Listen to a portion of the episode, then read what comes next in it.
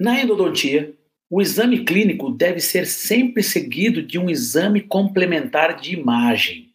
É ou não é? Na endodontia, alguém faz endo sem alguma imagem? Não, então tá certo. O exame mais utilizado na endo, então ele pede aqui, ó, o exame mais utilizado na endo, já deve saber qual é, e o exame que fornece maior número de informações diagnósticas, ou seja, ele quer saber qual é o exame mais utilizado e aquele que é melhor. São duas coisas distintas, uma não encaixa na outra. Legal? Quais exames você usa para sua endodontia hoje, atual? Falei para vocês que eles são muito atuais agora. Eles estão falando de tomografia e radiografia. Qual é o exame mais utilizado? Radiografia. Qual é o exame que te dá mais precisão de informações? Tomografia.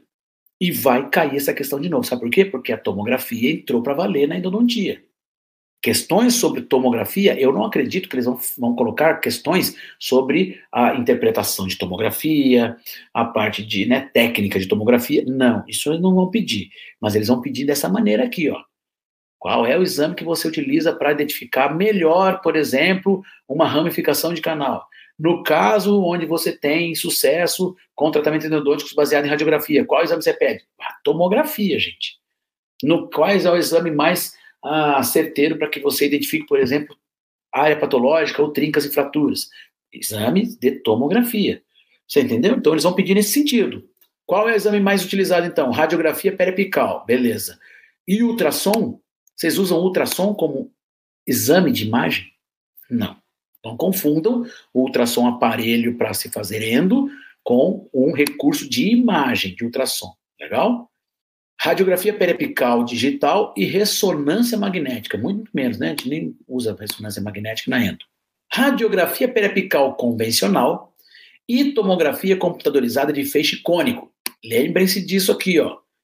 Tomografia Cone beam é o cone é de feixe cônico, tá? Com convergência, com pequeno FOV, tá? Eu não me lembro, eu não vou colocar o FOV, eu não me lembro o que significa cada uma das letras do FOV, mas entenda o seguinte, FOV é a área que você abrange de uma tomografia. Quanto maior a área que você abrange, você pegar uma tomografia de boca toda, você diminui a resolução, a capacidade de informação. Então, quanto mais você concentra o FOV, menor é o tamanho do espaço que você está analisando, mais detalhes você tem. Então, a gente tenta colocar sempre com pequeno FOV. As tomografias têm, e é exatamente assim: tem grande FOV, pequeno e médio FOV. Entendeu? Então, as tomografias com pequeno FOV, que é para endo, é bem localizado. As radiografias, para você mensurar espessura óssea tal, pode não, não muito pelo contrário, nem pode ser com pequeno FOV.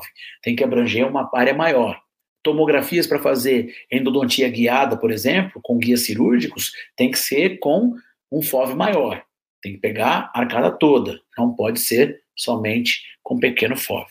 Legal? Então, essa seria a letra certa, radiografia periapical convencional é o mais utilizado e tomografia Conibin com pequeno FOV é a o que é mais o que fornece maior número de, de, de informações mais precisas.